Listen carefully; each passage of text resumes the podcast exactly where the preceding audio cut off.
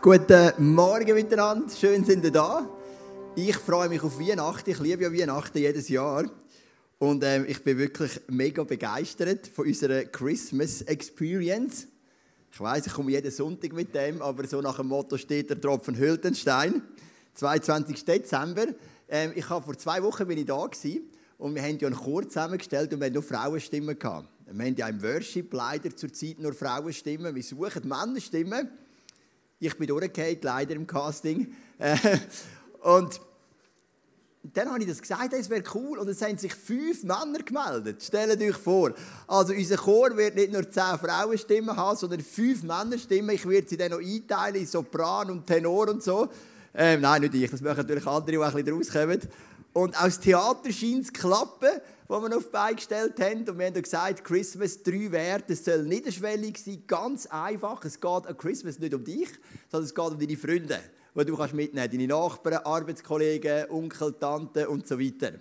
Es soll ähm, traditionell sein. Wir als eins sagen, wir machen traditionelle Weihnacht immer auch versetzt mit ein paar modernen oder ergänzt mit ein paar modernen, äh, modernen Elementen. Aber es soll niemand von den Kopf stoßen. Es soll wirklich traditionell sein und es soll eine warme Atmosphäre sein, von Anfang an, mit Gutzli und Punsch und einem feinen Essen nachher, mit einer wunderschönen Deko. Du darfst so richtig eintauchen in die Welt von Weihnachten. Ähm, ich habe mich entschieden und ich habe mir lange überlegt, soll ich das vor der Church sagen oder nicht? Und ich habe mich jetzt entschieden, das zu sagen. Ähm, eine Challenge zu machen für mich persönlich. Ich habe mir gesagt, bis zum 22. Dezember werde ich jeden Tag jemanden einladen. Ich habe gestern angefangen, ich habe meine Schwiegereltern eingeladen. Und heute mache ich weiter, heute lade ich euch ein. Aber morgen habe ich keine Ausrede mehr, oder?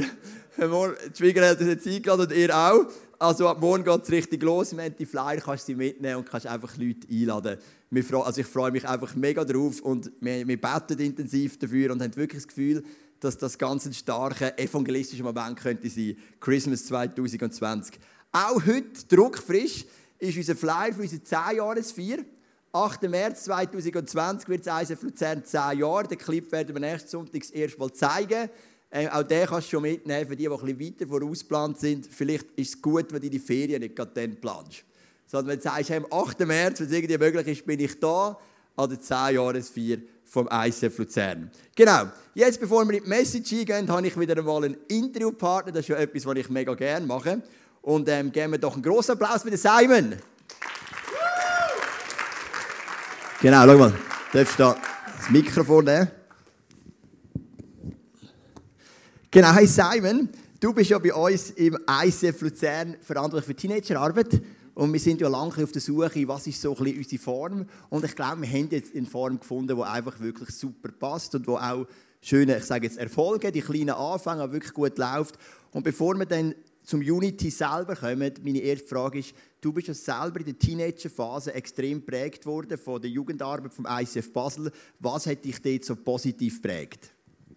Ähm, also sicher auch mal der Maike und der Stefan, also als ich noch in meiner Kieferphase bin ich da, mit 18, 19 bin ich ins ICF ähm, Basel gekommen und dort war der Maike, der ein riesen Herz hat für Menschen und hat mich wirklich schnell reingenommen eigentlich in, in die ganze Church Life und ähm, der Stefan ist wie ergänzend, denn ähm, hat mich mega an meinem Charakter geschafft. Er war lange mein Small Group Leiter und auch nachher noch mein Coach.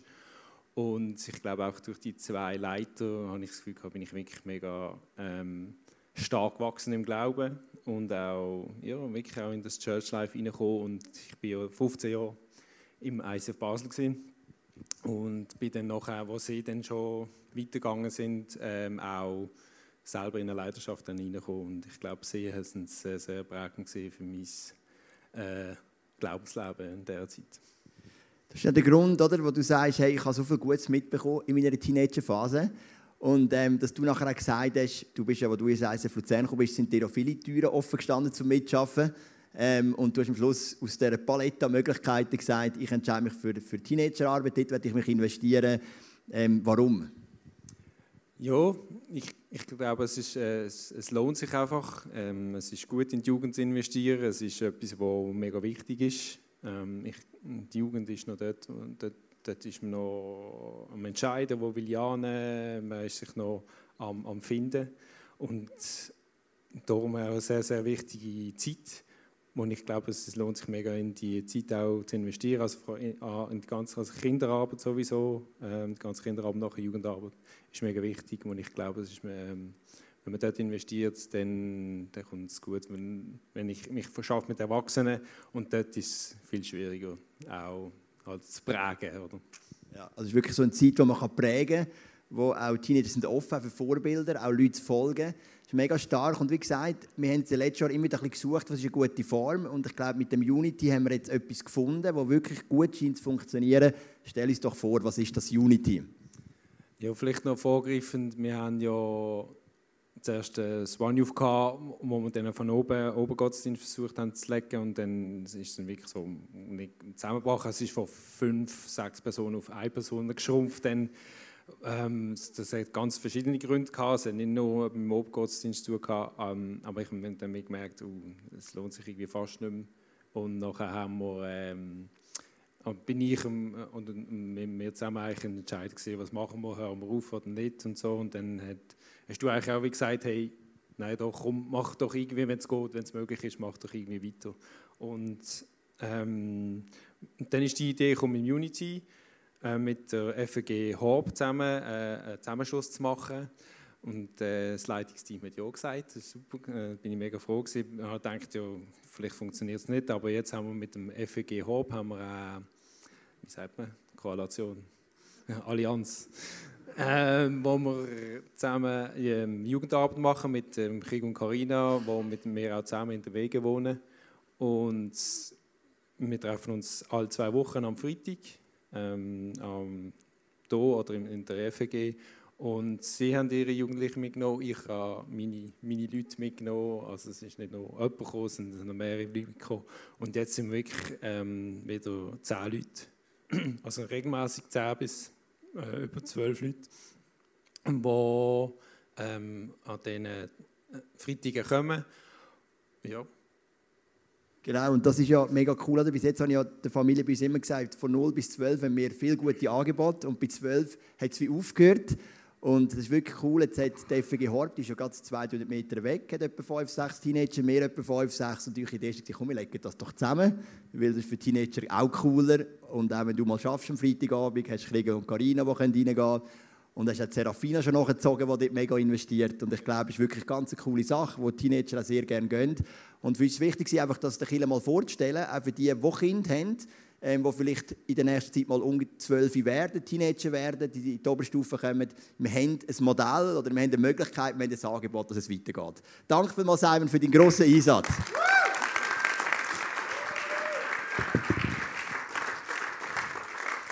mein, mein ältester Sohn wird ja schon bald 9, oder?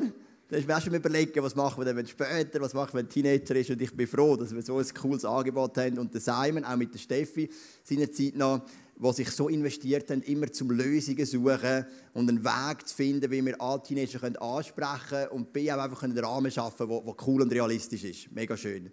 Hey, wir sind in einer der spannendsten Serien, die wir je hatten. Und das ist Endzeit. Oder? Also ich finde, diese Serie ist so spannend, die hat mich richtig gepackt. Wir hatten gestern Weihnachtsessen mit dem Office und dem Leitungsteam und voraus haben wir mit den Angestellten, einfach die Angestellten vom Office, haben wir Escape Room gemacht. Ich weiß nicht, ob du schon mal Escape Room gemacht hast. Du musst so Rätsel lösen, du hast 60 Minuten Zeit. Das Luzern im Ibis Hotel, so ein Raum, so ein Escape Room. Und am Schluss du einen Tresor mit einem Bild. Und das Ziel ist, anhand von vielen Rätseln nach 60 Minuten den Tresor zu öffnen und das Bild rauszunehmen. Und wir haben losgelegt, wie die Feuerwehr überall die Gegenstände gesucht, versucht Rätsel an Rätsel zu lösen. Hochinteressant gewesen. Und wir haben gemerkt, die Zeit wird langsam knapp. Und wir sind so nah dran, gewesen, aber exakt nach 60 Minuten und 0 Sekunden ist die Tür aufgegangen und wir haben es leider nicht geschafft. Wir hätten vielleicht noch eine Minute gebraucht. Wir sind gerade so die allerletzten Sachen am Zusammenstellen gewesen, und dann wäre der Tresor aufgekumpelt und wir hätten es geschafft. Aber wir sind ein bisschen zu spät gewesen. Und wenn wir das übertragen auf die Endzeit, hoffe ich, das ist jetzt ein, ein plumpen Übergang, gell? Aber ich hoffe, du bist nicht spät, wenn Jesus wiederkommt, oder? Wenn irgendwann ist die Endzeit vorbei und ich meine, du kannst dir nicht sagen, ich bin ganz nah dran Jesus. Es hat nicht viel gefehlt und ich habe mein Leben dir gegeben. Es hat nicht viel gefehlt und ich hätte mich taufen lassen. Ich bin ganz nah dran gewesen. Das wird nicht zählen. Sondern der Punkt ist, sind wir parat oder sind wir es nicht? Und es ist so spannend, wir möchten heute schauen, in dieser Serie Endzeit gibt es zwei wichtige Fragen. Die eine Frage ist, wie sieht Endzeit konkret aus? Das haben wir die letzten drei Sünden gemacht. Vor drei Wochen haben wir das Thema Wiederkunft von Jesus behandelt, vor zwei Wochen das Thema Entrückung, das Thema ähm, Trübsal und das tausendjährige Reich. Letzte Woche das Thema Antichrist und heute wollen wir nicht, die erste Frage ist, wie sieht Endzeit praktisch auf? Und die zweite Frage, und die werden wir heute behandeln, was sind die Vorbote von der Endzeit? Also wir schauen heute in die Bibel hinein, was wird denn passieren, dass wir sehen, hey, es ist Endzeit. Und ich werde noch beten und dann gehen wir rein. Vater im Himmel, ich danke dir, dass du jetzt unsere Herzen weit öffnest und dass wir miteinander eintauchen in die Bibel, in dein Wort und dass wir wirklich erkennen wo wir stehen und was so die Vorbote sind von dieser Endzeit. Danke, dass du unseren Geist wach machst und unsere Herzen öffnest. Amen. Ich hoffe, du magst heute ein bisschen zulassen und bist ready, ähm, ein paar Bibelversen über dich ergehen zu lassen, weil wir werden einiges miteinander anschauen. Wenn es um das Thema Vorbote geht, gibt es drei Stellen in der Bibel. Das eine ist Daniel Kapitel 7, das werden wir heute anschauen. Das zweite ist Matthäus Kapitel 24, Markus 13, Lukas 21. Das sind drei Kapitel, wo aber relativ viel ähnlich ist weil die drei ja zum Teil auf gleiche Textfragmente zurückgegriffen haben. Wir werden in Matthäus 24 hineinschauen, das werden wir heute auch machen. Und das dritte ist die Offenbarung, da haben wir vor zwei Wochen schon ein bisschen genauer, also genauer, ja, im Sonntag kann man jetzt nicht die ganze Offenbarung genau anschauen, da sind wir schon ein bisschen eingetaucht. Heute werden wir uns vor allem um Daniel 7 und um Matthäus 24 kümmern. Um die zwei bekannten Kapitel in der Bibel um Vorbote. Gehen wir mal rein in Daniel. Was oder wer lesen oder fangen wir mal an mit dem Daniel 7, Vers 1 und nachher erzähle ich dir etwas noch vom Daniel. Im ersten Regierungsjahr des babylonischen Königs Belsazar hatte Daniel nachts im Traum eine Vision. Er schrieb alles nieder, was er gesehen hatte und so beginnt sein Bericht. Wer ist der Daniel? Der König Nebukadnezar ist der König vom babylonischen Weltreich. Babylon, wir werden später noch sehen, das ist das Weltreich zu dieser Zeit. Und der Nebukadnezar hat eine ganz erfolgreiche Strategie gehabt, wenn er ein Gebiet, ein Gebiet erobert hat. Dann hat er drei Arten von Menschen verschleppt auf Babylon und der Rest vom Volk in Israel bleiben, ihre Äcker bearbeiten, in ihren Häusern wohnen, aber natürlich unter Aussicht von den Babyloniern. Drei Gruppen. Die eine Gruppe war, die ganze Regierung hat verschleppt. Mit dem hat er natürlich ein Zeichen gesetzt. Jetzt gibt es eine neue Regierung. Dann die fähigen Handwerker, weil Babylon hat zum Beispiel ein Weltwunder gehabt, die hängenden Gärten. Es hat viele Paläste gehabt, viele schöne Gebäude, hat gute Handwerker gebraucht. Und das Dritte, er hat junge Männer ausgewählt, die er so in einen Nachwuchsförderungspool hinein hat. Und die hat er investiert. Und einer von diesen jungen Männern war der Daniel, von diesen Juden, die verschleppt worden sind auf Babylon. Der Daniel ist sicher der erfolgreichste von denen. Weil er ist drei Jahre in dieser Ausbildung und hat nachher unter vier Königen gedient. Bei allen vier Königen hat er wichtige Stellungen gehabt. Vom Vizepräsident oder vom Vizekönig bis einfach zu einem wichtigen ähm, Verwalter, je nach König ein bisschen unterschiedlich. Und er hat in dieser Zeit sogar den Wechsel von einem Weltreich erlebt. Er hat erlebt, wie das babylonische Reich abgelöst wurde durch das Medo-Persische Reich. Und dennoch hat er weiterhin eine wichtige Stellung behalten. Das ist der Daniel. Und die ersten sechs Kapitel vom Buch Daniel beschreiben die Geschichten rund um den Daniel. Und das sind die Geschichten, die du in jeder Kinderbibel findest. Oder beispielsweise Daniel in der Leuengrube und die Leuen, die das Maul zugehabt wird und er, sie können ihm nichts antun. Oder seine drei Freunde im Feuerofen, die sich weigern, eine Statue vom Nebukadnezar anzubeten und dann in den Feuerofen reingerührt werden und ein Engel beschützt sie. Das sind so die ersten sechs Kapitel. Und Kapitel 7 bis 12 sind dann die Kapitel, die eben endzeitliche Visionen haben. Und Kapitel 7 beschreibt einen Traum, den er zum Zeit vom König Belsazar. Das ist der zweite von diesen vier Königen, die Daniel eben durchlebt hat. Jetzt gehen wir mal rein in Vers 2. Was kommt da vor? Ich, Daniel, sah in meiner nächtlichen Vision, wie aus allen vier Himmelsrichtungen ein starker Wind kam und das Meer aufwühlte. Wenn wir hier ein bisschen anschauen, dann sehen wir, wir reden hier von einem starken Wind. Wind ist im Alten Testament immer ein Bild für den Geist Gottes. Ruach, ähm, das hebräische Wort für Geist Gottes, bedeutet Atem. Und Pneuma, als griechisches Wort im Neuen Testament, bedeutet Wind. Also du merkst, wenn etwas kommt, es kommt ein starker Wind, dann bedeutet das, dass der Geist Gottes etwas vorhat in nächster Zeit. Und was ist jetzt die Vision? Was hat der Geist Gottes vor? Das sehen wir dann im Vers 3. Und dort heißt, vier große Tiere stiegen aus dem Wasser empor. Sie waren alle verschieden. Das erste sah aus wie ein Löwe, es hatte jedoch Aderflügel. Also es ist jetzt recht crazy. Während ich es betrachtete, wurden ihm plötzlich die Flügel abgerissen, es wurde aufgerichtet und wie ein Mensch auf zwei Füße gestellt. Dann bekam es das Herz eines Menschen. Also hast das Bild, Loi, Adler, Mensch, ein bisschen eine freakige Geschichte. Und so kommen dann vier Tiere hintereinander kommen aus dem Meer raus. Im Vers 17 steht dann, was die vier Tiere bedeuten. Also Daniel fragt dann Gott im Traum, was bedeutet die Tiere? Und dann sagt Gott, die vier Tiere sind vier Königreiche, die große Macht auf der Erde erlangen werden. Also Daniel, der ja zur Zeit der Babylonier gelebt hat, er sieht, dass vier Tiere rauskommen und sie stehen für vier Königreiche. Das erste Tier haben wir schon gehabt, das ist eben der Loi mit ein bisschen Adler- und Menschenattribut. Das steht für das babylonische Reich. 609 bis 539 nach Christus. Dann sieht er als nächstes einen Bär rauszukommen, so ein Bärenwesen, auch wieder etwas relativ Kreatives. Und das steht für das Weltreich der Medo-Perser, 539 bis 323 vor Christus. Medo-Perser haben Babylonier abgelöst und Medo-Perser, das sind zwei Völker, Meder und Perser. Und die zusammen sind das Medo-Persische Weltreich, das ist dann der Bär. Seht ihr als nächstes. Dann als drittes sieht er einen Leopard. Und das steht für das griechische Weltreich, 323 vor Christus bis 31 vor Christus. Das hat Daniel vorausgesehen in einer Vision, obwohl er viel früher gelebt hat. Vielleicht bist du jetzt da und denkst, ja, aber halt, wenn der Daniel das ja alles so genau sieht, dann müsste doch die Welt das sehen und sagen, wow, die Bibel hat einfach recht. Wie kann er das vorausgesehen? Das babylonische Reich benennt sie sogar noch mit Namen, schon im Daniel Kapitel 2, in einem Traum vom König Nebukadnezar, den er ausleiht. Das Medopäische Reich, das griechische Reich, er sieht das schon voraus. Ich habe dann auch mal nachgeschaut, ja, wie geht man jetzt mit dem um?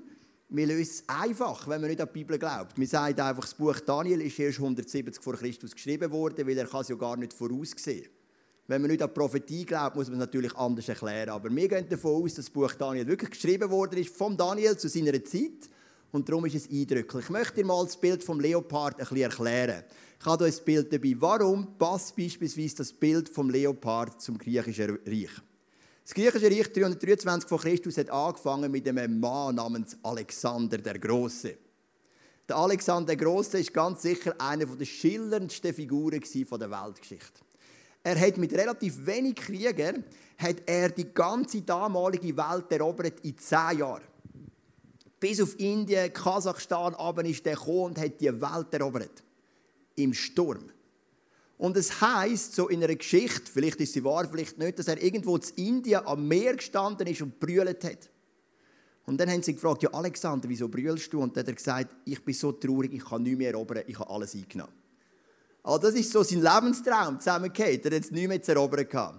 Und der Leopard unter diesen Bildern oder unter diesen Tieren, die wir haben, das ist die schnellste von der Wildkatze. Also nicht die allerschnellste, aber schneller als der Leu, schneller als ein Bär und das schneller dann als das Wesen, das für das Römische Reich steht. Also er hat das mit einem unglaublichen Tempo eingenommen. Und dann, wenn wir es noch ein bisschen genauer lesen vom Leopard, im nächsten Vers, dort heißt, dann sah ich das nächste Tier erscheinen, es glich einem Leoparden, hatte aber vier Vogelflügel auf dem Rücken und vier Köpfe. Ihm wurde große Macht gegeben. Wieso vier Köpfe? Der Alexander hat ein Problem mit Nachfolgeregelung. Das war nicht seine Stärke bei all seinen Qualitäten. Und was, was zu seinem Tod kam, ist, haben sich vier Leute ums griechische Reich gestritten. Und der Alexander hat sein Reich vierteilt. Und darum ist der Leopard immer von diesen vier Flügeln hin und her gezehrt worden, schon zu Lebzeiten von Alexander. Und am Schluss hat es vier Könige gegeben, wo das, wo das Reich aufteilt worden ist. Und für das stehen die vier Köpfe. Also du merkst, die Prophezeiungen, die sind präzise und genau. Und das ist etwas Eindrückliches, dass es der Daniel schon voraussieht. Und dann geht es weiter mit dem nächsten Vers. Und da geht es dann ums vierte, ums vierte Tier. Der, der Engel, den ich nach der Bedeutung des Traumes gefragt hatte, erklärte mir, das vierte Tier bedeutet ein viertes Reich, das sich von allen früheren unterscheidet. Es wird die ganze Erde verschlingen, zermalmen und niedertreten. Die zehn Hörner sind zehn Könige, die aus diesem Reich hervorgehen werden. Nach ihnen jedoch kommt ein Herrscher an die Macht, der ganz anders ist als seine Vorgänger. Er wird drei Könige stürzen, sogar den höchsten Gott wird er verhöhnen und das heilige Volk Gottes niederzwingen. Mit allen Mitteln versucht er, die heiligen Feste abzuschaffen und das Recht zu verändern. Gottes Volk wird für einen Zeitraum, dann für zwei Zeiträume und nochmals für einen halben Zeitraum seiner Gewalt ausgeliefert sein. Jetzt bist du mal erschlagen, oder? Das war jetzt ein langer Text. Fangen wir mal vorne an. Gehen wir nochmal an den Anfang von dem Vers. Genau. Also, der Engel sagt, da kommt ein viertes Tier und das vierte Tier hat zehn Hörner. Das vierte Tier, das steht für das römische Weltreich. Man kann nicht genau sagen, wann hat das römische Weltreich angefangen. Grundsätzlich schon 753 vor Christus, aber so richtig in vielen Lexikon oder so steht so 31 vor Christus mit der Einsetzung vom Kaiser Octavian oder Augustus, wo auch der Kaiser ist, der Volkszählung verordnet hat. In der Weihnachtsgeschichte ähm, kann man sagen, ist das römische Reich richtig zu einem Weltreich geworden. Andere sagen es schon früher mit dem Cäsar, wie auch immer. 31 vor Christus ist das römische Reich gekommen. Es hat überdauert bis 1453 nach Christus. Vielleicht, wenn du geschichtlich ein bisschen ähm, informiert bist, sagst du, das ist falsch. Rom ist gefallen 476 nach Christus. Das ist korrekt. Westrom ist gefallen 476 nach Christus durch eine Horde Barbaren. Die Römer sind fett geworden, bequem geworden, ähm, haben nur noch gesoffen und gegessen, sagt man. Und dann sind die Barbaren gekommen und haben das römische Reich überrollt und Rom erobert. Durch Barbaren. Aber das Oströmische Reich ist gestanden bis 1453 nach Christus und dort ist Konstantinopel, dann gefallen das heutige Istanbul, als letzte Hochburg vom Römischen Reich. Und dann heißt es in dem Traum, dass aus dem Römischen Reich raus sind zehn Hörner gekommen und die zehn Hörner stehen für zehn Reich. Jetzt natürlich kann man Bücher füllen, welches sind jetzt die zehn Reiche nach dem Römischen Reich. Spannend ist aber folgender Fakt. Wenn man in die Weltgeschichte schaut, dann weiss man, man hat ein Zeitalter von der Weltreich. Man hat Ägypter, das war noch vor dem, vor dem Daniel. Dann hat man Babylonier, Medo-Perser, Griechen und Römer, das sind Weltreich. Rom war das letzte Weltreich. Nach Rom ist die Macht verfallen auf verschiedene Reiche. Zum Beispiel in Europa schauen, sind die Franzosen zeitweit stark gewesen, die Habsburger sind später gekommen, die Preußen, die Russen, die Spanier, die Engländer natürlich. Und auch wenn du heute schaust in die Weltgeschichte, wir haben nicht mehr ein Weltreich. Wir haben die grossen Player, USA, Russland und China. Wir haben so ein paar aufkommende Player, Indien, Brasilien. Wir haben so ein bisschen die alt eingesessenen Player, Frankreich, England und so weiter. Oder? Also du merkst, wie der Daniel gesagt hat, viermal gibt es ein Tier für ein Weltreich und nachher wird die Welt zersplittert oder wird sich die Macht verteilen auf zehn verschiedene Reiche.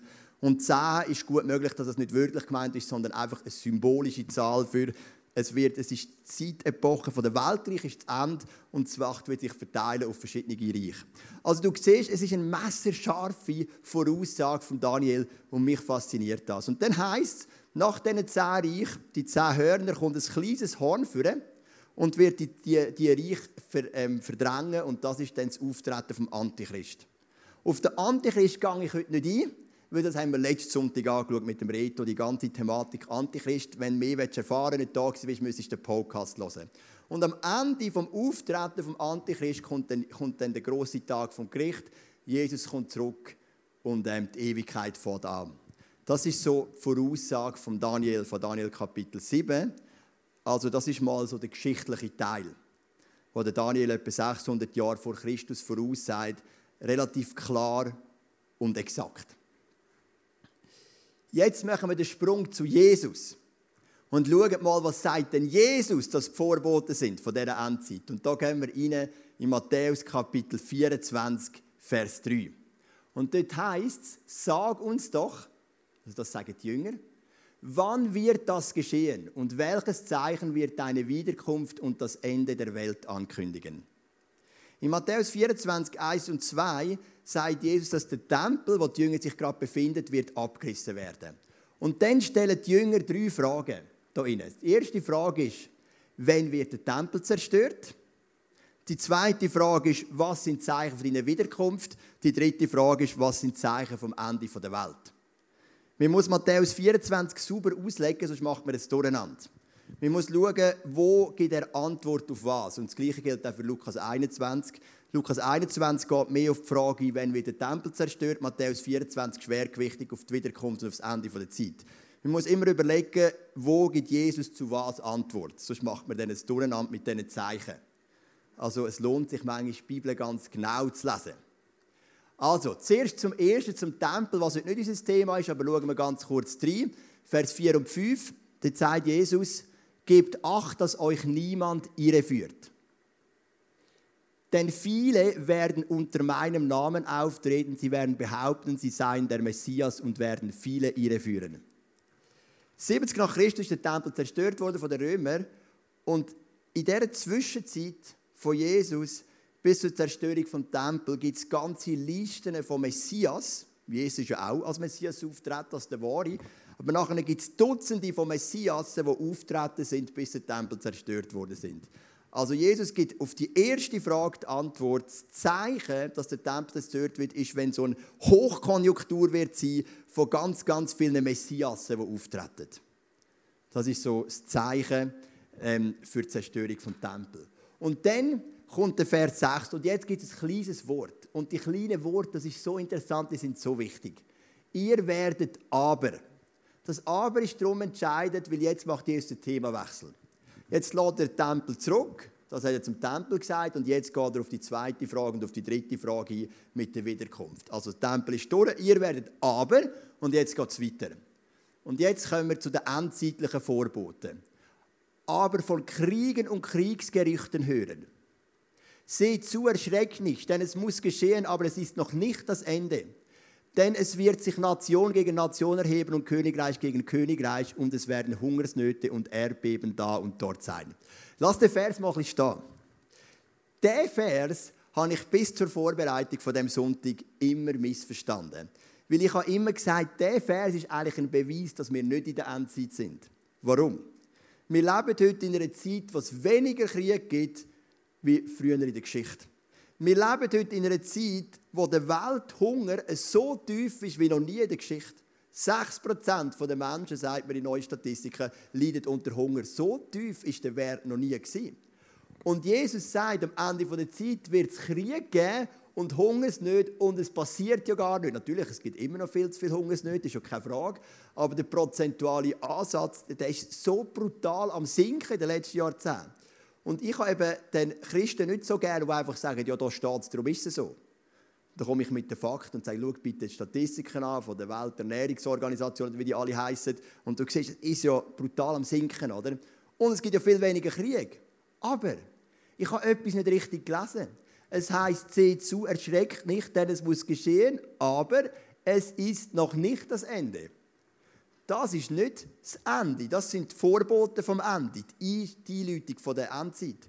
Und schauen wir mal ins 20. Jahrhundert. Wir haben die zwei grössten Weltkriege der Weltgeschichte.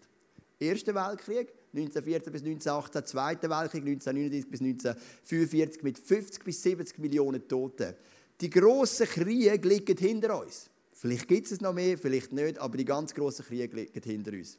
Hungersnöte im 19., 18., 20. Jahrhundert gigantisches Thema. Seuchen, die auch erwähnt werden. Seuchen, wir haben so krasse Seuchen gehabt. Klar, jetzt, Medizin macht gewaltige Fortschritte. Und eigentlich passiert genau das. Wir haben nicht viel Krieg, wir haben viel weniger Hunger und viel weniger Seuchen, weil unsere Wissenschaft Fortschritt macht. Aber es heisst da, das ist noch nicht das Ende, das ist der Anfang der Wehe. Das Einzige, was auch jetzt stetig zunimmt, ist der Punkt Erdbeben. Erdbeben nehmen zu. Wir wissen, dass der Planet immer mehr aus dem Gleichgewicht kommt. Ähm, ob du jetzt Klimaerwärmungsbefürworter bist oder Gegner, Fakt ist, die Schöpfung kommt aus dem Gleichgewicht und Erdbeben nehmen zu. Das sagt dir auch jede Statistik, das ist außer Frage. Aber das ist eben der Anfang der Wehe. Und jetzt gehen wir mal weiter in Vers 8. Und jetzt kommt wieder das kleine Wort. Doch das alles ist erst der Anfang. Es ist wie der Beginn von Geburtswehen. Und dann gehen wir geschwind im Vers 9, noch kurz der Anfang vom 9. Dann, also das dann, das ist im Griechisch, kann man sagen danach, das ist zeitlich. Danach werden sie euch in Bedrängnis und so. Jetzt kannst du wieder zurück zum letzten Vers. Genau, mir ist nur darum gegangen, wir lesen in Matthäus 24 von drei Wehen. von drei Wehenwellen. Die erste Wehenperiode ist die Wehenperiode von der Krieg, von der Seuchen, von der Hungersnot oder von der Erdbeben. Und das ist die erste. Und dann schauen wir nachher noch die zweite und die dritte an. Und wenn man es so anschaut, ist es hochinteressant. Weil dann scheint das Ganze aufzugehen. Und mein Einwand, wenn ich immer gesagt habe, wir sind doch nicht in der Endzeit, schau an, wie, wie, mit der UNO, wie da Frieden herrscht auf der Welt. Mir ist schon klar, dass nicht überall Frieden herrscht. Das ist mir schon logisch. Aber ich meine, im Großen und Ganzen hat es keinen Weltkrieg mehr gegeben und so weiter. Die Hungersnöte gehen zurück, aber es ist eben der Anfang der Wehe. Und der zweite und dritte Teil kommen. Ich habe euch schon vor zwei Wochen gesagt, ich bin ein absoluter Wehe-Spezialist. Also all deine Fragen rund um das Thema Wehe kannst du mir stellen, weil meine Frau hat schon vier Geburten gemacht und ich bin immer dabei gewesen. Und Wehen haben ja zwei Eigenschaften. Nur, dass wir das nochmal repetieren, um meine Fachkompetenz in diesem Bereich unter Beweis zu stellen. Also, Eigenschaft 1 von Wehen. Am Anfang sind die Wehen weit auseinander zeitlich, also eine Viertelstunde, oder? Lange gerade um ein Ikea-Möbel noch zusammensetzen zwischen. Also, du hast einfach noch viele Möglichkeiten, oder? Und dann werden die Abstände der Wehen, die werden immer kürzer. Immer kürzer, kürzer, kürzer. Das ist die eine Eigenschaft. Gleichzeitig, und das ist eben das Gemeine an diesen Wehen, werden sie auch immer stärker. Also am Anfang sind die Wehen weiter auseinander und noch weniger schmerzhaft. Dann kommen sie immer näher und werden auch noch stärker. Das ist eben das Gemeine an diesen Wehen. Und das ist genau das, was Jesus sagt. Am Ende der Zeit werden die Wehen in immer kürzeren Abstand kommen und gleichzeitig auch immer stärker werden. Und Jesus teilt in Matthäus 24 die Wehen ein. Und jetzt haben wir mal so den äußeren Teil der Wehen würde ich sagen, also Krieg, Hungersnöte, Erdbeben, das ist ja außerhalb von uns. Und dann kommt der zweite Teil der Wehe. Und das ist interessant, weil ich schon das Gefühl habe, obwohl ich wirklich nicht so ein Endzeit-Turbo bin, das wissen ihr, wir sind in dem hinein. Jetzt können wir im Vers 9 lesen. Dann werden sie euch, also die Nachfolger wie es, in Bedrängnis überliefern und euch töten. Und ihr werdet von allen Nationen gehasst werden um meines Namens willen. Und dann werden viele verleitet werden und werden einander überliefern und einander hassen. Und viele falsche Propheten werden aufstehen und werden viele verführen. Und weil die Gesetzlosigkeit überhand nimmt, wird die Liebe der meisten erkalten. Wer aber ausharrt bis ans Ende, der wird gerettet werden. So gehen wir einmal führen. Wir müssen so ein bisschen global denken, das Ganze. Jesus, also Gott schreibt ja die Bibel an alle, nicht nur an uns. In der Schweiz müssen wir nicht sterben für unseren Glauben. Aber wir haben hier Daniel Gerber, ich habe heute Morgen mit ihm geredet, beim Morgen. Das ist auch vom ICF Luzern, der für Open Doors schafft. Und er könnte das bestätigen, dass Christenverfolgung ein Ausmaß angenommen hat, wie wir es noch nie hatten in der, Weltgeschichte. Menschen müssen sterben für ihren Glauben, Kinder werden ihnen enteignet. Er hat Zeit, also ist jetzt in der Schweiz natürlich weniger das Problem, aber vor allem in muslimischen und hinduistischen Ländern werden Christen zum Teil ganz, ganz krass verfolgt. Also das ist sicher etwas, was wir hier haben. Klar, das haben wir auch durch die ganze ähm, Geschichte gehabt. Dann heisst es, alle Nationen werden euch hassen. Ich möchte ein paar Sachen sagen, die mir in letzter Zeit aufgefallen ist. Ich habe es auch im Herbstcamp schon gesagt in einer Predigt. Aber ich habe das Gefühl, einfach ganz nüchtern betrachtet, dass wir in einer Zeit sind, wo der Gegenwind für uns Christen stärker wird. Also ein Beispiel in Russland können sie Zeugen Jehovas verhaften und ins Gefängnis tun, wenn sie nur einen Gottesdienst besuchen. Es müssen nicht mal Leiter sein. Logisch, wir sind nicht Zeugen Jehovas, wir sind in Russland, aber es ist doch immerhin ein, ein europäischer Teil und es ist doch eine religiöse Gemeinschaft. Bis zweites, in Kanada ist es für Leute in öffentlichen Ämtern, Polizisten und Lehrer verboten, ein Kreuz um den Hals zu tragen. Ist verboten. Kann gebüßt werden oder wir können sogar wahrscheinlich auch Genehmigungen ziehen bei Wiederholungstätern. Dürfen wir nicht mehr. Meine, Kanada liegt uns ideologisch nicht. In Dänemark ist ein Mann, der eine, eine größere Bewegung geleitet hat, wirklich eine, eine, eine Gottesbewegung, ist es so stark unter Druck gekommen, wir haben ihm, wollen, wir haben ihm Druck Kind enteignen. Wir haben brutale Verleumdungskampagne geführt, äh, geführt gegen ihn, dass er jetzt vor einigen Wochen in Amerika Asyl beantragen. Und in der Schweiz haben wir den Marsch vom Leben gehabt, wo ein paar hundert Christen sich stark machen gegen Abtreibung und wir die müssen unter Polizeischutz marschieren, links und rechts, damit ein paar Chaoten sie nicht attackieren und der Geldgeber, der Lederach, ein gläubiger Nachfolger von Jesus, sein Geschäft ist überfallen und attackiert worden, weil er der Geldgeber ist dort dahinter. Also du siehst, ich glaube schon, dass das Klima zunimmt. Und dass in der nächsten Zeit, wenn wir für Jesus anstehen, dass das sehr wohl nicht immer einfach ist. Dann heißt die einen werden die anderen verraten. Das ist vor allem natürlich auch passiert zur Zeit der Stasi, zur Zeit des Kommunismus mit dem ganzen Spitzelsystem, wo die einen die anderen ausgeliefert haben. Und dann heißt es auf, nächsten, auf dem nächsten Slide, ähm, und Gesetzlosigkeit nimmt überhand. Im Daniel 7, wenn man dann noch weiterlesen die Beschreibung vom Antichrist sagt, er wird Gesetz abschaffen, die heiligen Gesetze von Gott. Gesetzlosigkeit, die Werte von Jesus werden immer mehr kompromittiert. Also das ist so die zweite Welle. Die erste Welle ist mehr ähm, äußerlich, die Schöpfung. Die zweite Welle betrifft uns als Nachfolger von Jesus. Und ich habe doch das Gefühl, da sind wir zu einem Teil wirklich drin. Und dann kommt noch eine dritte Sache, die ist dann im Vers 14, und das ist wieder eine schöne Sache, eine positive Sache.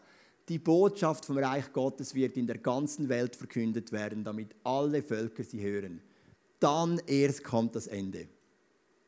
Wir haben heute die Möglichkeit, dank YouTube, ich meine, ich bin in Kambodscha im Juni, und ich bin irgendwann so in der Mittag, der Siesta-Zeit, bin ich so in ein armes Dorf raus und mit dem Auto durchgefahren und ein bisschen geschaut. Und das Krasse ist, es hängen alle in ihren Hängematten und haben das Handy in der Hand. Und der Andy, der Pastor von, von Kambodscha, hat mir gesagt, die sind viel extremer und viel abhängiger als in der Schweiz. Sie haben wahrscheinlich auch weniger Alternativen. Alle sind in der Hängematte mit dem Handy und schauen irgendwelche Sachen auf YouTube. Und du siehst, wir können das Evangelium in so einer kurzen Zeit auf der ganzen Welt verteilen. Ich meine, wo Jesus das gesagt hat, hat es ja noch kein Internet gegeben, es hat noch nicht einmal Flugzeuge gegeben ähm, noch nicht einmal Telegraph und was jetzt alles und Telefon und so. Aber heute können wir sagen, wir können in Rekordzeit können wir das Evangelium in die ganze Welt bringen. Und das ist die dritte Welle. Du siehst, es gibt eine Welle, die beschreibt, beschreibt äußerlich die Schöpfung. Dann gibt es eine zweite Welle, die beschreibt uns, wo wir unter Druck immer mehr kommen, das Nachfolger von Jesus. Und die dritte Welle, die sagt, das Evangelium wird verteilt werden in die ganze Welt.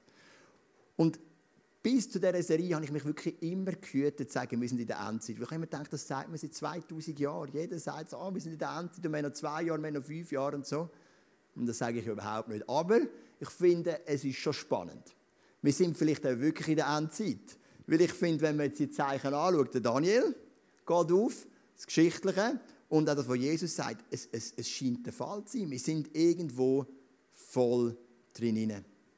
Wenn wir Matthäus 24 von einer anderen Sicht anschauen, dann können wir sagen, A, neue Gebiete werden erschlossen durch das Evangelium. Das kommt raus.